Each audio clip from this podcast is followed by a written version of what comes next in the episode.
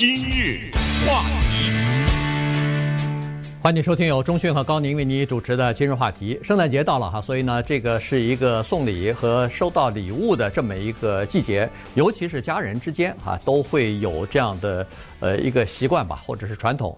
我们可以想象一下这样的一个场景。呃，这个也是 广告一个场景哈，电视广告，在圣诞节早晨，呃，那个先生呢，呃，有点略有点这个内疚的告诉太太说：“哎呀，今年呢，咱们这个经济景气不太好，手里头有点紧，所以今年呢，没给你准备什么像样的圣诞礼物。”太太呢，这个安慰先生说：“没关系，什么睡衣啊，什么毛衣啊之类的，我也挺喜欢的。”呃，他想象的大概先生可能就送一些这种平常的东西吧，呃，然后镜头一转呢，就是孩子一个一个的开开自己的礼物，一看，哎呀，是新的玩具，什么特别高兴，在玩呢。最后就剩下一个这个呃包装了哈，然后太太就拿起来，这是给他的，于是就拆开了，一看是一个。钻石的项链，这下太太的脸上有那种吃惊、惊喜呀、这个高兴啊，这种表情都出来了。于是人们看了以后觉得，哎呀，这个挺好的，我是不是也应该这么学呢？但是告诉大家，这个是这个叫做广告，这是这个卖钻石项链的那些商家呀促销的这么一个噱头和广告。实际上，它传达的信息是不科学，而且是。不准确的，应该说是错误的。呃，这个呢是专门研究这些方面的学者们，他们告诫我们的，其实特别实用的一些建议。Daniel T. Willingham 是弗吉尼亚大学心理学的教授，在节日期间呢，他给了我们学术研究方面的五大忠告。呃，所以在送礼这方面一定要仔细的聆听这五大忠告，因为这个里面有很多的陷阱，尤其是我们在在生活中，我们的期待。和对方的期待，这个我们和对方表现在我是送的，对方是收的，或者是对方是送的，我是收礼的这两方面的心理上的差距呢，有的时候是很大的一个鸿沟，甚至说的严重一点，有的时候会把人际关系给搞坏了，你知道吗？哎，一个礼物送的不对的话，一个从来不吃巧克力的人，你送给他一大盒巧克力；一个从来不喝酒的人，你送给他一瓶一块一千块钱的酒，你告诉我这个意义在哪里呢？对不对？这只能说明你对这个人不了解。一个人一辈子没看过一本书，你送他五本书干什么呀？对不对？呃，所以呃，这些道理都大家都懂，但是从学术的角度以及从心理实验方面的角度，可能我们还真的不知道。举例来说，就拿这个送和收的人来说，当这些研究者们，我们先说第一大错误啊，第一大送礼误区叫做接。送或者是收送者的心态之差，就是问送礼的人说：“你在送礼的时候，你记忆当中，你回忆啊，不是你即将要送礼，你回忆在你记忆当中，你过去这么多年了你送的礼物，什么东西你的印象最深，给你留下最深刻的印象，让你特别的难忘？基本上无一例外，就是回答问题的人排在第一个都是价值。我曾经送给一个人一个五百块钱的一个东西，哎呀，他那个高兴。”对不对？啊，我曾经送给一个人一个一千块钱的一个东西，就是在他的排列当中排在第一的送礼的那个人，他记得的都是那个价值最高的那个东西，以及所产生的戏剧效果，就是刚才说的那个钻戒，破涕为笑，对不对？对，就是这种叫做戏剧效果。我因为什么？我花了这些钱，我希望买到的是那个眼泪。我希望买到的是感激涕零啊，对不对？我需要买到的是那个笑容啊，等等等等。哎，我达到目的了。好的，这是送礼这方面的研究。咱们再看收礼的，这些学者非常的可恨，也非常的残酷。就问收礼的人，那这个收礼的人几乎就是每一个人，甚至包括那个送礼的人，对不对？对。对。就问他，请你回忆一下，在你一生当中，你所收到的礼物，让你最难忘的那一个东西是什么？结果惊奇的发现，价钱根本不在这个名单上面，就是他肯定收过一个东西是一百块钱，也收过一个东西是五块钱，对不对？那你本能会想他会记住那一百块钱的东西，不对，在收礼的这个名单上面，他列列完了以后再一看，跟价钱一点关系都没有，就是让他最难忘的那个礼物，那么这就是第一大的误区。对，这送和收的。误区，所以在送的时候呢，你不用想着说是我要送一个贵的，我才才能显示出我对你在乎。实际上不一定，要选一个对方呃希望要的东西，可能更更重要啊，比这个价钱更重要。我知道我们华人呢比较注重这个实用性。或者是价值性啊，如果送退越贵，可能越好。不，这个价钱和实用有都是矛盾的。对，越贵的东西越不实用，不一定对，都有可能。对，所以呢，这是第一个方面要注意的。第二个方面呢，就是它可使它是不是能够真的使用，或者这个实用性到底怎么样？好，所以呢，在这儿呢，这位呃市场学、行销学或者心理学的这个教授呢，他就给了我们呃举了几个例子哈。首先一个例子就是刚才所说的这个项链。这个钻石的项链看看上去是非常的好，而且看上去可能挺值钱的。可是问题，请问你太太有多少次有有多少次？她可能一辈子戴三次。对，适合的场合去戴这个项链呢？呃，这是一个很大的问题。也就是说。呃，可能是出席某些重要的这种聚会的时候啊，那或者是什么参加别人的婚礼的时候可以带的。但是问题，这种机会是非常少的，平常它不太实用啊。所以呢，这个就和原来的那个情况。就是说，你想送给他一个惊喜的东西，让他惊喜，但实际上又不太实用。其实这个呢，就没有达到你送礼的真正的目的。嗯，在呃研究界呢，有一个经典的例子，简直我觉得太说明问题，就是关于价格和实用的问题，就是礼卡。嗯，我们知道有人送礼卡送越高级，就觉得好像越表示我对你在意嘛，对不对？咱们就同样拿一百块钱的礼卡来举例吧。一百块钱，我也不点那个商家的名字。我们都知道有很多的百货商店是属于高档的百货商店，有一些是绝对的是平民或者是呃平价的老百姓的那种百货商店。如果你到 eBay 上去收集这方面的资料，还有类似 eBay 的这样的网站，成千上万了啊，成千上万没有了，到绝绝对我觉得好几十个啊是有的。你看一看。你知道为什么有大量的人在圣诞节之后，在节日之后在那儿卖礼卡吗？那大家觉得奇怪，什么叫卖礼卡呀？他在那怎么卖？一百块钱一张，我现在在网上卖七十七块钱，你只要给我七十七块钱，我把这一百块钱的礼卡卖了，卖给你。这哪有这种事儿啊？对不对？就有这种事情，原因是他拿到这个一百块钱的礼卡呀，是高档的商店的，他不需要。他还不如拿那个七十七块钱的现金呢，呃，到超市买点鸡蛋、买点牛奶算了。这是当然这是开玩笑。说说到超市，我还真的觉得超市的那礼卡特别实惠呢，对不对？对。因为这是一个你任何人你总得吃东西啊，对不对？但是最好是要了解你平常去哪个超市。啊，对，当然我不是说大家都从从今天开始都买超市，就是特别残酷，在 eBay 上卖礼卡，那成千上万的礼卡在那卖，嗯，就说明你这个礼送错了呀。你送给人家，人家在网上卖，这叫什么事儿啊？你说对不对？呃，卖他，你刚说了一半的故事，就是卖那个高档商店的礼卡呢，是七十七块钱就可以买到，买到一百块钱的。对。可是买平价的一些商店，你经常可以用到的，包括超市啊什么的，经常可以用到的那个礼卡，一百块钱，你可以卖到多少钱呢？八十九块钱。这是平均的啊。哎，所以你就说明什么呢？就说明人们在这两张礼卡当中，更喜欢要的是那个。平价和超市的礼卡，而不是那个高档商店的礼卡。最终的是喜欢要现金啊，对不对？我凭什么把个一百块钱 要八十八十九块钱给卖了呀？对不对？对。哎，所以这就是第二大误区，就是我们忽略了一个礼物的实用性。那么接下来再给大家讲第三、第四、第五，这个是人家花了这么多年、这么多的心机去研究的，确实值得我们借鉴一下。今日话题，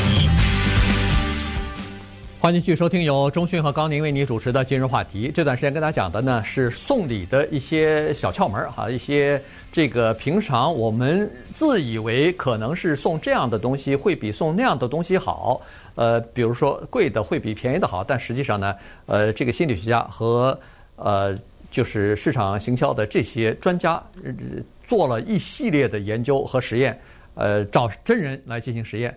结果发现，实际上是和我们的认知是有误差的。就是说，送礼的人的考虑和接受礼物的这些人的心情，他是不一样的。他考虑的方法和观点呃出发点是不一样的，所以就产生了一些偏差。呃，那我们为什么讲这个问题呢？关键是说我们真的不知道应该送什么礼物，或者什么礼物最好。一般来说，人们都非常痛恨自己所接受到的礼物，原因就是 原因就是这些礼物不是他所想要要的东西。可是问题呢，就是说我们都有一个习惯或者是一个一个一般的礼仪吧，就是说人家好心好意在节日期间给你送礼物了，你还不感谢啊？你还不对呃这个马上表示特别喜欢，所以很多的表现和反馈呢。你是得不到真实的东西的。他，你看到他说：“哎呀，感谢你，真的我特别喜欢。”实际上他不一定真的喜欢他，但是必须要做出非常喜欢的样子来。所以这这就是一个问题。你你要看事后，你送他一件衣服，你就看他事后是不是穿过，有可能一次也没穿过。呃，你或者说一个人喜欢，他就会经常穿，穿到他洗了好多次褪色了还在穿，那就是喜欢。你送给他一本书，你看他是不是看过？没看过的话，那就说明他不喜欢。呃，放到书架子上头。啊，所以很多东西呢，我们得不到真实的真呃这个反馈，所以我们需要有专家来指点我们。对，那第三大误区叫做受理人的等待心态。比如问大家这样一个问题，请回答：你是送给他一盆鲜花盛开的花啊？咱们先说是送花啊。你觉得一个接受你的礼物的人，他是喜欢一捧开的旺非常的旺的啊一盆花呢？还是他喜欢你送同样的这呃这类型的花，但是同样价钱的啊，同样价钱，同样类型，但是是含苞待放，嗯，没怎么开，都含苞还没开呢。你认为那个收礼的人他是喜欢那个鲜花怒放的呢，还是喜欢含苞待放的呢？哎，人家的研究告诉我们，其实收礼的人他真正喜欢的是含苞待放，知道为什么吗？因为这个叫延长了享受，你那个鲜花盛开啊，是很漂亮，但是同时他也知道，哎呦，没几天了，嗯、对对对。对。可是当他看到那个含苞待放的时候，他充满了希望，因为他还没看到那个花开了什么样，那他开心呐、啊。你知道期待的开心。那进一步再说，时间的原因，因为还 还有两个要说呢。再讲讲这个等待的例子，再问大家，你回答这个问题。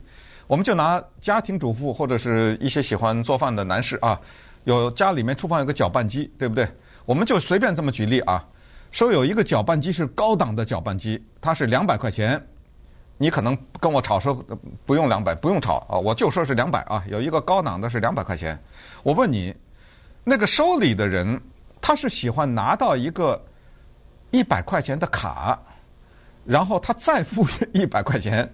去买那个高档的搅拌机，他还是喜欢收到一个低档的中档的搅拌机。这个搅拌机啊，你不用花钱了，就一百块钱。嗯，你已经就直接给他买好了，就直接送给他了。但是他知道这是一个低中档的搅拌机，他知道还有一个两百块钱的那个呢。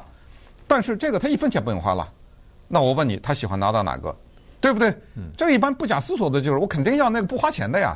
哎，错。呃，其实从送人送礼的人的角度来讲呢，他一般喜欢送的是我给你一个你不要花钱的东西，嗯、对吧？我给你一个一半儿，呃，只付了一半儿钱，你还得自己贴一半儿，这算什么礼啊？呃，一般送礼人是这么想，但是你要站在这个收礼人的角度来看呢，哎，人家希望的就是我我想要一个好的，不行吗？而且你别忘了，他等于拿一百块钱买了个两百块钱的东西啊。哎、没错，对啊，他他他愿意啊这样做，嗯、所以呢。这是另外的一个例子。好了，第四个例子，呃，他举的例子呢，就是说，呃，我们一般来说想送礼啊，总是想送一个什么意外的东西，让对方有个意外的惊喜，这样好像才有这种戏剧性的效果。对，对你感激涕零。这个注意听啊，这条我觉得第四条这个特别值得借鉴，特别重要啊。但实际上呢，你应该平常观察，呃，对方到底是希望得到什么东西。他其实，在一年到头的时候，已经时不时的有意无意的在提醒你了，家里头还缺一个什么东西，呃，他希望得到一个什么东西，这就在于你到底听到了还是没听到，看到还是没听看到。他的第四条，我觉得特别的直直截了当。他说，最好的情况是你直接问，啊，对，哎，他想要什么？对，你直接问。你知道这个在美国的文化当中有一个特别棒的传统，就是孩子们写一个叫圣诞节的礼物单给圣诞老人，嗯，哎。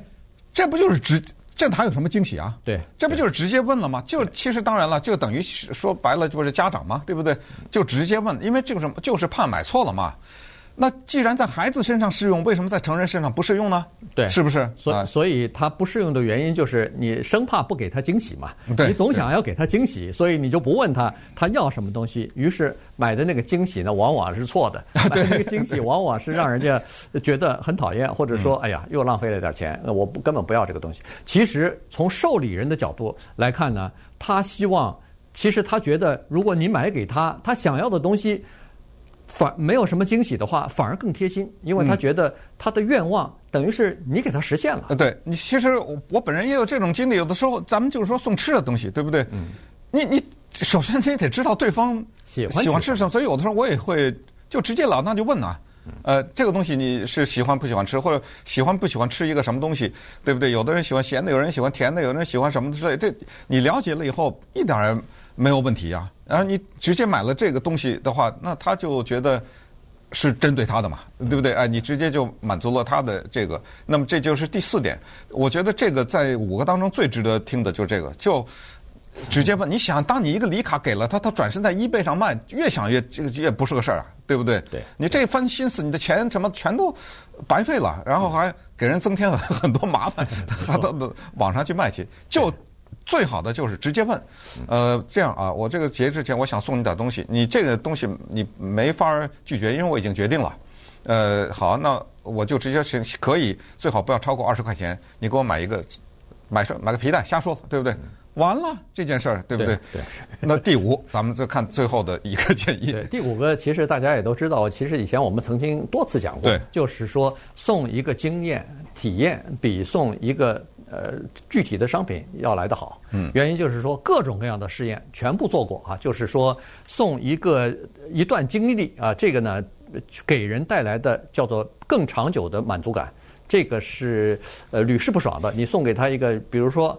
呃，太太喜欢呃做做饭，呃，所以那你就送她呃去学一下厨艺，呃，到到意大利或者是到 哇哇到什么您这个厨艺学校啊，对，去做去学一下，这个呢，他终身受益，而且经常他会想到，而且他自己也非常满足。那他喜欢呃呃最多的或者最常见的就是旅游啊，所以呢，就是说。你送太太一个钻石的项链，不如全家出去到某一个地方去旅游去，那个给人的回忆或者给他的满足感，远比一个项链要好得多。呃，还有多了，呃，什么按摩呀，什么这个很多啊，呃，SPA 呀，什么各种各样的服务啊，就是说这个礼物呢，是一个你没办法 保存的，嗯，对不对？就直接用了。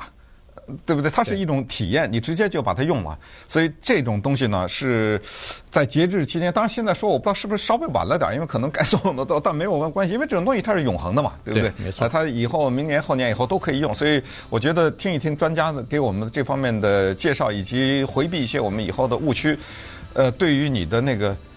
效率啊，就是你那个金钱的效率，花了钱的这个效率呢，是非常有帮助的。不过最后呢，在结尾的时候，还要回到一开始说的，就是听了这五大介绍、五大分析、五大误区等等之外呢，我还是最后还强调，如果有钱的话，呃，送那个钻石项链是没问题的。